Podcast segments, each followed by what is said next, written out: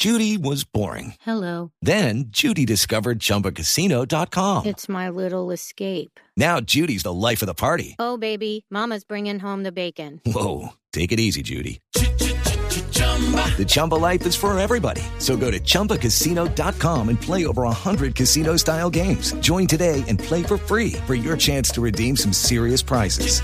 chumba ChumbaCasino.com. No purchase necessary. Void where prohibited by law. 18 plus terms and conditions apply. See website for details. Entonces, ¿qué podemos hacer como sociedad? Que es lo que nuestra invitada, que es María Camila Sanginés, ya me aprendí bien el apellido, eh, nos planteó y es, ¿qué cosas podemos hacer como sociedad para tener unas mejores madres? Ojo, claro, de nosotros los padres dependen qué hijos entregamos, pero ¿qué entorno debemos tener las mamás o deben tener las mamás para tener unas mejores, eh, eh, el entorno de la sociedad para generar buenas madres? Que son las principales cuidadoras de las generaciones del futuro, ¿cierto? Eso es. Eh, María Camila, buenos días. Buenos días, gracias por tenerme aquí. Bueno, si quiere, eh, Mauro, le acercamos un poquito el micrófono. Exacto.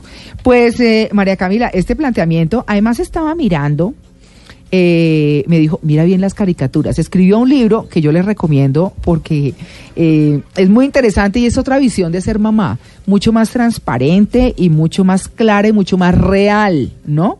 Se llama La vida láctea. me parece buenísimo. Dice, correspondencia entre dos madres trasnochadas. Bueno, es que la trasnochada del comienzo es brutal y eso sigue pasando. Pero la caricatura que más, una de las que más me gusta es, es como una de las primeras, que dice, está una mamá lactando a un bebé y dice, y quiero escribir un libro y tener la barriga plana y terminar los dibujos esos y hacer más viajes por Colombia y puntos suspensivos. Las mamás queremos hacer muchísimas cosas, pero ser mamás nos impide ser, hacer muchísimas cosas, que tal vez si estuviéramos solas las podríamos hacer con mayor tranquilidad. Por ejemplo, yo, en lo particular que ando estudiando cocina, entonces eh, yo quisiera irme un año a estudiar una especialización que hay en postres en Barcelona, buenísimo. Sí. Pues no, no me puedo ir porque tengo, mi hijo mayor ya es profesional y él ya, digamos que se defiende solo. Pero tengo uno menor que va a cumplir 15 años y ese pues me necesita. Entonces dice uno, bueno, no, entonces lo hago acá. ¿Cierto? Esa, esa, ese ser mamá que es tan difícil, pero que bueno, nos gratifica con otras cosas, hay que decirlo. Entonces, yo le traslado a María Camila la pregunta, ¿qué cosas podemos hacer como sociedad para tener unas mejores madres? Muchas. Pero digamos que comentando, comenzando por el dibujo que acabas de citar, ese Sí. fue el dibujo con el que empezamos, digamos, ese libro con Tatiana. Yo estaba muy sola amamantando a mi bebé Mm. y yo estaba haciendo estos dibujos eh, en el celular mientras que amamantaba a las 2 de la mañana. Mm. Y esta amiga que es la escritora, yo soy la, digamos que es una correspondencia entre dibujos y, y escritos. Pero los Eh, dibujos Tatiana tienen la Andrade. filosofía, ¿no? los dos. Ah, Tatiana Eh, Andrade, sí, es que hay Tatiana que decir que este libro, La vida láctea, tiene Es dos las dos, autoras, sí. Tatiana Andrade y María Camila Sanginés, que, por, quien por nos eso hacía como la corrección y, Sí. y, y ese dibujo fue el que disparó como fue como lo que disparó todo el libro Sí. un poco como que yo posteé eso en Instagram sola a las 2 de la mañana ella lo vio me mandó un mensaje me dijo hagamos un libro sobre este tema porque yo estoy igual de perdida e igual de frustrada Sí. Eh, y volviendo a tu pregunta, yo he estado pensando mucho porque me habían llamado antes haciéndome la pregunta que podíamos hacer como... Y, y pienso que, que como sociedad podemos ser mucho más comprensivos con las madres y podemos criar mejores padres. Pienso Mm. que la crianza es un trabajo en equipo eh, o, o, o, o, o- o en las parejas, digamos, pues hay todo tipo de parejas y todo tipo de Sí. padres, ¿no? Pero, pero Sí. digamos que sí pienso que, en- que en el rol, digamos, de la pareja tradicional, los hombres pueden salirse con la suya mucho al- alrededor de la, de la crianza. Y, y pienso que estaría bien que, que como mamás también criáramos hombres que sean buenos padres, ¿no? Claro, y, y digamos que tendría que haber como una campaña educativa, porque si uno mira la población en Colombia, la mayoría de mujeres son madres solteras o madres abandonadas. Claro. Eh, mujeres que comienzan la maternidad, como lo hemos visto en unas estadísticas alarmantes, eh, desde los 13, 12, de 12 años. Mamás de 12 años. Increíble. Es una cosa... Son niños criando niños. Exacto, con niñas que si uno mira especiales y mira estudios se da cuenta que son niñas que pensaron que eh, muchas accidentalmente, otras abusadas, en fin, la, la, la, el origen es muy distinto para todas, pero en algunas y no pocas uno escucha decir, no, es que yo pensé que teniendo un hijo iba a solucionar que no me pegaran en mi casa, que me quisieran más, que alguien me quisiera. Eh, que, y, y no se dan cuenta de todo lo que trae y todo lo que conlleva tener un hijo. ¿no? Que hay que dar. ¿no? Claro, entonces esas mamás solas que están criando esos hijos, pues también traen como una cultura social en la que hay machismo todavía. Muchísimo, claro. Incluso yo soy una mamá contemporánea de 40 años que decidió tener sus hijos con carrera, con una pareja que no, no es que ayude en la casa, hace lo que le toca y Sí. hace su 50%. Ah, pero está bien cambiar ese término. Sí, no, no, él te ayuda en la casa, no, él no me ayuda. mi pareja hace lo que le toca. Claro. Eh, incluso ahora se fue de viaje largo y mi pareja hace el 70% en mi casa, lo cual me dio un poco de vergüenza aceptar, pero eso es realidad. Em, y, y, y aún así, digamos que siendo una mamá que ha tomado todas estas decisiones y que tiene todo este equipo y grupo, pues como de apoyo que no tienen la mayoría de las mamás, es un trabajo durísimo, es un trabajo que tiene mucho sacrificio y mucha duda. Todo el tiempo estás dudando si lo haces bien, es, es, es, es, es- es poco gratificante en ese sentido, ¿no? Porque muchos otros trabajos tienen como, como una gratificación, bueno, no sé, te subieron el salario, ¿sabes? O, o no sé, sí, eh, Claro. tienes la, más músculos porque fuiste al gimnasio, o Mm. cosas que se ven los resultados con la maternidad es... Es incierto. Es muy incierto y, es, y eso, es, es- eso te da mucho para que te des duro y te machaques. Eh, justo les estaba comentando antes que, que en la maternidad también siento que hay una cosa muy sola y que sobre todo hoy en día pues hay muchas mamás que están estamos solas en una habitación en un apartamento en una ciudad dando tetas sin saber muy bien eh, qué estamos haciendo bien y mal y ahora hay muchas redes y mucho apoyo en redes de grupos de mamás Ajá. eh, y, y, y estos grupos de mamás, o sea, uno de los que yo hago parte ayer cumplía 7 mil miembros, 7 mil miembros mamás que están preguntando todo el tiempo, ¿será que la compota que doy tiene muchos granitos de no sé qué? ¿Será que, no? Como preguntas Sí. incluso... de- Parecen tontas, pero no lo son. no, No vienen más de la angustia, Claro. ¿no? De a quién más le pregunto esto, ¿no? Y, y sobre todo una mamá que, que, decía que ayer le había tenido, tenía dolor de cabeza y le había gritado a su bebé. Y la culpa que sentía de haberle gritado a su bebé y que se estaba encerrada en el baño llorando porque le había gritado a su bebé. Y me dio mucha ternura a ella porque las mamás estamos todo el tiempo sintiéndonos culpables, tratándolo de hacer bien y sintiéndonos culpables, ¿no? Y tenemos que también ser como más, eh, como abrazarnos a nosotras mismas. Cierto. Otra cosa que también decían muchos es que del Día de la Madre querían un retiro espiritual. Querían estar solas, querían estar solas, Que alguien quiero les estar cuidara al sola, hijo. déjenme Sí. dormir 18 horas diarias, nadie me moleste, váyanse Sí. de la casa, ¿no? Sí. Quiero espacio, quiero Mm. espacio. Esa es una cosa compleja. Inclusive hay hijos que, por ejemplo, y eso es una cosa que las mamás podemos y debemos entender, cuando nuestros hijos arman sus hogares, hay hijos que se van a ver a sus mamás los sábados porque hoy están con su familia. Eh, o muchas veces no se reúnen todos o no tiene que, digamos, lo ven de distintas formas porque, bueno, en mi época éramos más hijos, hoy en día son es uno, sí, mucho, dos. dos, pero como una cosa, ¿no? Uno podría decir, uno podría decir, María Camila, que el instinto materno es una falacia. Yo, mi mamá me llamó a mí al hospital cuando mi bebé tenía cuatro días de nacido Mm. y yo estaba llorando desconsoladamente. Ah, yo además creo que todas las mujeres tienen depresión postparto, es duro. o sea, no es como que unas, no, es muy duro y las hormonas están como locas. Mm. Sí, y mi sí. mamá me llamó al hospital, yo parí a mi bebé en España, Mm. a mi mayor, y, y me dijo, yo le dije, no sé qué estoy haciendo, no sé si esto está bien, no sé qué hacer. Y me dijo, Mm. el instinto materno es una falacia. María Mm. Camila, tranquila. Es una relación que se construye. Mm. No te preocupes, es una de las grandes falacias de la humanidad que nos han colado a las mujeres una vez más. Sí. No te dejes creer que esto es una cosa que te tiene que nacer románticamente y que, claro, porque mi mejor amiga me había dicho, cuando nazca tu bebé, Mm. vas a ver que es lo más divino y lo más hermoso que has visto en la tierra. Yo vi ese bicho y me pareció inmundo.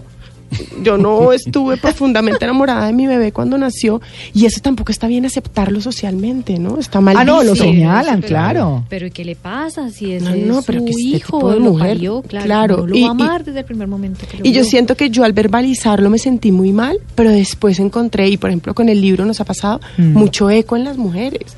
Las mujeres se han sentido acompañadas con esa frase. Yo no me enamoré de mi bebé cuando lo vi por primera vez. ¿No? Incluso dicté un taller de, de dibujo con madres adolescentes en Ciudad Bolívar hace como seis meses y hablamos de este tema y fue muy bonito porque dos o tres madres pudieron hablar de, de eso, Mm. de haber sentido las ganas locas de salir corriendo para el otro lado, ¿no? Y- y fue muy bonito entre todas compartir como, pues sí, ese, ese, ese instinto que no existe y cómo se ha ido construyendo. Y pues de- obviamente hoy en día yo daría a todos mis miembros del cuerpo por mis hijos, pero Ah. eso se ha dado con el tiempo. No, claro, y hoy en día, por ejemplo, cuando nacen los bebés, ya hay la posibilidad de que todo el mundo no se vaya a la clínica o todo el mundo no se vaya para la casa de uno Uy. y uno en Sí, semejante cosa, yo, no, no, o sea, Amo de la verdad, cuarentena. Piensen lo siguiente, no hay mujer hoy en día, casi ninguna, salvo que no tenga una asistencia médica o algo, que no tenga líos con la lactancia, pero además que no le hagan la episiotomía, que es el corte que se hace para que el bebé nazca más fácilmente. Entonces los punticos, una delicia, ¿no? Les quiero decir. No, eso es Entonces uno, así, con, eh, con, eh, con lo que duele la lactancia, Duele mucho. porque duele. Eh, y si a uno se le, se le quiebran los pezones, peor. O sea, entonces, tranquilos, conozcan el bebé por allá al mes. Con Sí, calma. Si acaso que vaya el abuelito, la abuelita, porque bueno, mírenlo un poquito y no se demoren, abuelitos. No. O sea, porque en lo particular, me acuerdo mucho cuando nació mi hijo mayor que estaba en esa situación tan terrible y todo, y la sala de mi apartamento llena, pero de todo el mundo. Y esperando ser atendidos. tíos, no sé qué, y todo el mundo quería verlo, y yo en esta lactancia, y me acuerdo mucho que me dolía tanto que me puse a llorar y no sabía qué hacer. Y me paré, y entonces eh, entraba mi mami, mi hijita, eh, bueno, cuando termine me avisa porque la visita está. Y yo me paré y me fui como estaba a donde la visita y le dije, por favor, perdónenme, pero váyanse. Estoy desesperada, es, no sé qué hacer, eh, tengo que llamar a alguien que me ayude con esto, no sé qué, me quedo con mi mamá, hasta mi marido. Todo el mundo, nadie entiende eso. Y es Sí. una emocionalidad que sube, baja, que el bebé está dormido y uno dice, "Ay, tan divino y toda esa cosa, pero cuando empieza todo el ajetreo de todo y empieza otra vez que la lactancia y que el dolor y que no, no, no, es una cosa que nadie se puede imaginar y por eso hay que comprender a las mamás. Y esas explosiones, yo después ya me voy a presentar disculpas y las mamás todas tranquilas, no sé qué, porque claro, pero eso es ser mamá, no es tan fácil y no estamos hablando además solo de lo físico, sino de qué hijos criamos para que nos respondan de qué manera, ¿no? Y lo que decíamos al comienzo, qué hijos les estamos entregando a la sociedad entre papá y mamá. Vamos a seguir hablando de ese tema que es buenísimo, la verdad, es ver la maternidad desde otro punto, que es cuál? El real. 8 y 34.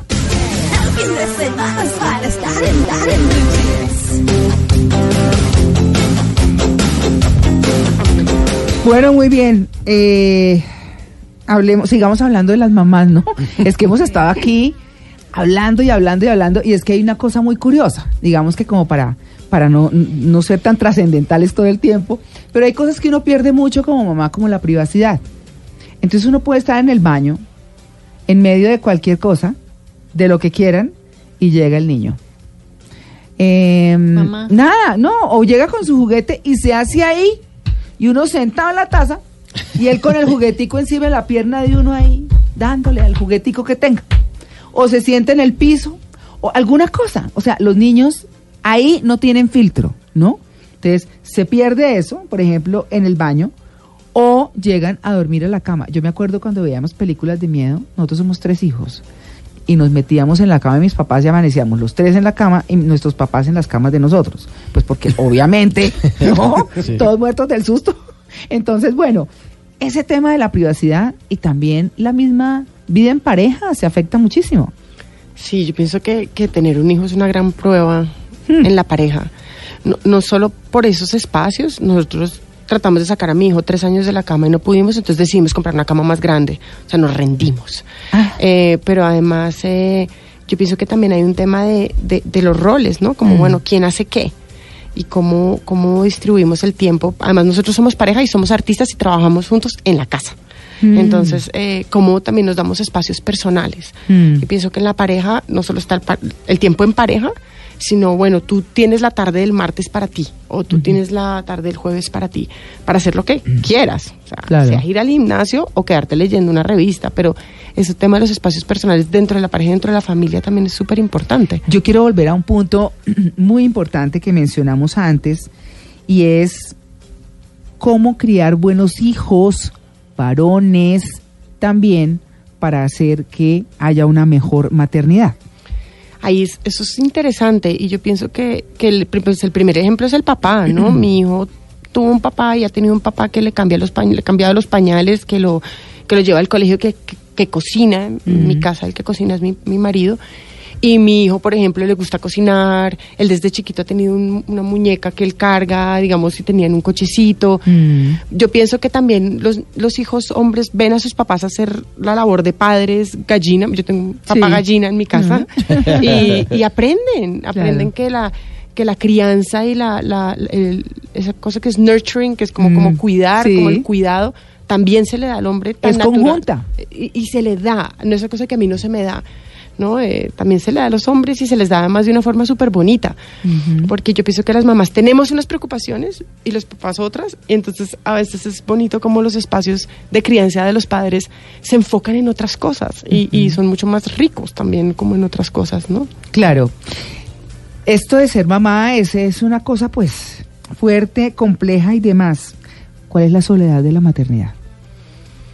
Es grandísima. Yo pienso que la- el, el primer, el primer luto de la maternidad es entender que, que, hay, que hay menos espacio, que hay menos espacio para tu carrera, que hay menos espacio para, para tu como cultivación de tu jardín y de tus huevitos, ¿no? Lo que estábamos hablando ahora. Sí. Uno tiene los huevitos que son los hijos, pero después están los proyectos personales. Mm. Y uno, esos proyectos personales, pues los va a seguir desarrollando los 50, 60, 70 años. Y Mm. esos se tienen que seguir empollando. Sí. Entonces yo pienso que hay como esa división de tiempos y eso, es- eso es un proceso solo. Y por otro lado, lo que estábamos hablando anteriormente es como antes, antes las mamás criaban en una, en, en una manada, ¿no? Estaba la abuela, la suegra, la, la cuñada, la, La hermana. vecina. Todo el mundo. Todo el mundo estaba ahí Sí. y, y estaba participando de esta cosa y se respetaba y es una cosa como de un como un círculo de mujeres, ¿no? Apoyándose. Ahora estamos criando solas encerradas en apartamentos. Entonces, pues yo sí pienso que, que ahí hay una gran, una gran, gran soledad.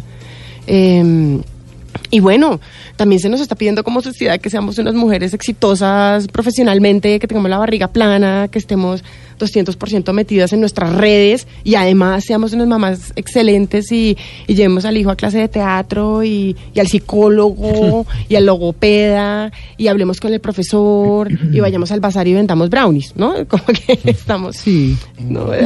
como unas mamás pulpos. Sí, no es, es- y, y también porque nuestra cultura nos ha enseñado a ser gallinas y a no soltar tanto a los hijos, pues no hay que soltarlos del todo. Hay que, como las cometas, ¿no? espacio. Soltar pita y volver y enrollar. Y así, porque eso es como la crianza de los hijos, ¿no? Y hay que soltarle a los papás. Y a los Yo siempre le digo a mis amigas, apenas van a parir, le dije, mira, así le ponga el pañal en la cabeza, tú Sí. dile que lo hizo súper bien. ¿Sí? Porque co- como nos ponemos súper controladoras con las hormonas y todo, apenas nace el bebé, Sí. es como, no, es que no le pusiste la cremita. Entonces el papá lo que hace, bueno, pues hazlo tú. ¿no? Sí. Claro. Y ahí es cuando las mujeres terminan queriendo controlar, teniendo muchas más mucho más trabajo. En cambio, tú dices, no, mi amor, lo hiciste divinamente. Es que yo no puedo cambiar el pañal tan bien como tú, porque es que mira cómo quedó de bien. O cuando bañas al bebé lo haces súper bien. O esa compotica te quedó deliciosa. El papá lo asume porque él está siendo reconocido y porque él quiere ese vínculo con su hijo también. Sí, uy, es que yo, yo en alguna oportunidad vi a una amiga hace muchos años, eh, porque ella se casó muy joven y todo, eh, que acababa de tener su bebé, creo que ese bebé tenía unos 20 días, no tenía más. No, ya va a llegar mi, esposo. Y yo, ah, bueno, no, pero pues, no, ya va a llegar mi esposo, es que ella hizo comida, hizo todo, yo, yo le ayudé, yo le dije, oye, pero ¿cómo así? Entonces sí, el tipo llegó y se sentó a ver las noticias. y la señora con el bebé en un brazo y batiendo, eh, rehuyendo la olla con el otro. Yo decía, oye, no, ven, yo te tengo el bebé, pero ¿cómo así? O sea, ¿cómo así? Hay papás, cuando hay la posibilidad, por supuesto, no sé, uno diría- podría decir que es entendible, pero de mamás que tienen sus hijos primerizas o bueno, el que sea, y entonces, y el señor tiene el supercargo, el super no sé qué, y contrata a una enfermera para que acompañe a la mamá y el señor pueda dormir. ¿No? Que uno dice, no, pues claro, el señor tiene el megacargo y la megacosa y no sé qué, y puede pagar esa enfermera que acompaña a la mamá. Pero yo creo que uno, como mamá, no quiere más compañía que la de su esposo, que le ayude. No, que lo apoye, que sienta, este hijo lo hicimos entre los dos, ¿no? Además, los papás se pierden de esa paternidad que es tan divina. Sí, ¿Sabes? Como esa cosa de, ay, bueno, yo conseguí a alguien, entonces ya no me...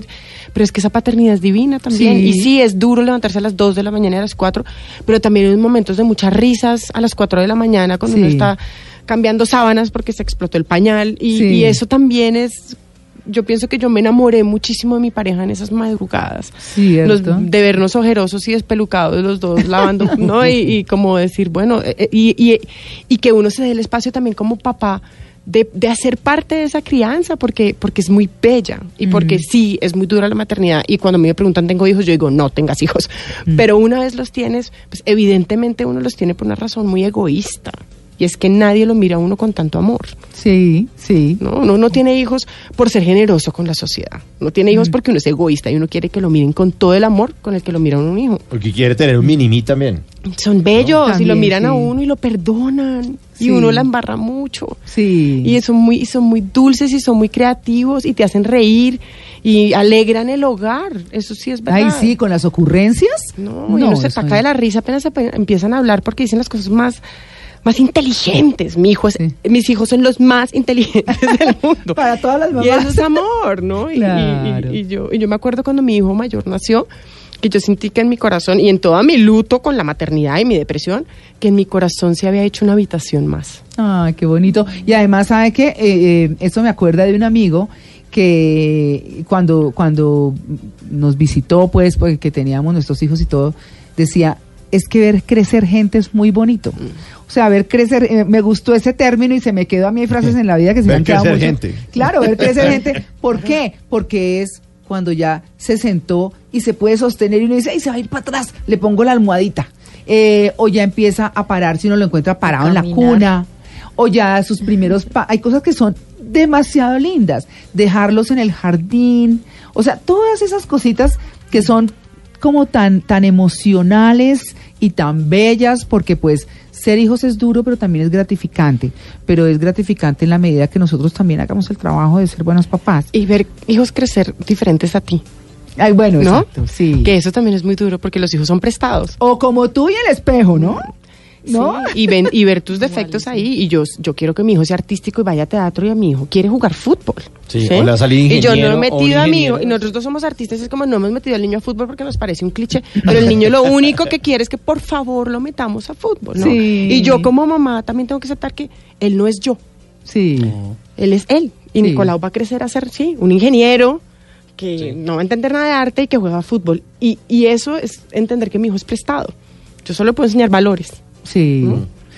Bueno, pues ahí está el tema. Yo los quería terminar con esto que me llegó ayer por las redes eh, y me parece muy lindo para compartírselos a todos ustedes.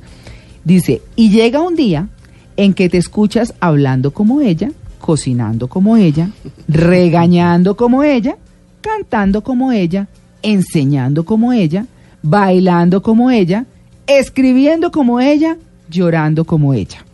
Y llega un día en que esos zapatos gigantes que tanto te probaste te valen y puedes recorrer su huella. Y con cada paso vas entendiendo todo lo que alguna vez criticaste. Y entiendes los límites, los retos, los enfados, las preocupaciones, los miedos. Y agradeces que estuvo ahí, acompañándote de cerca, cuidando, vigilando. Y agradeces sus desvelos, sus sacrificios, su tiempo. Llega un día en que te miras al espejo y la ves, porque unos meses estuvimos dentro de ella, pero ella siempre va a estar dentro de nosotros. Feliz Día a las Madres. Muchas gracias, María Camila. Muchas gracias a ustedes por invitarme y feliz día a las madres también para toda la gente que cría sin ser mamá. ¿Cierto? A los papás, papás, Sí. a las mamás con mamás, a los abuelos que crían. A las tías. A las tías Sí. a- y a todos los que cuidamos. Cierto. Porque creo que tiene que ver es con, con, con cuidar a otros, ¿no? Sí, así es. Bueno, muchas gracias y un feliz día. Lo mismo. Bueno, muy bien. 8.59. Estamos en Blue Jeans de Blue Radio.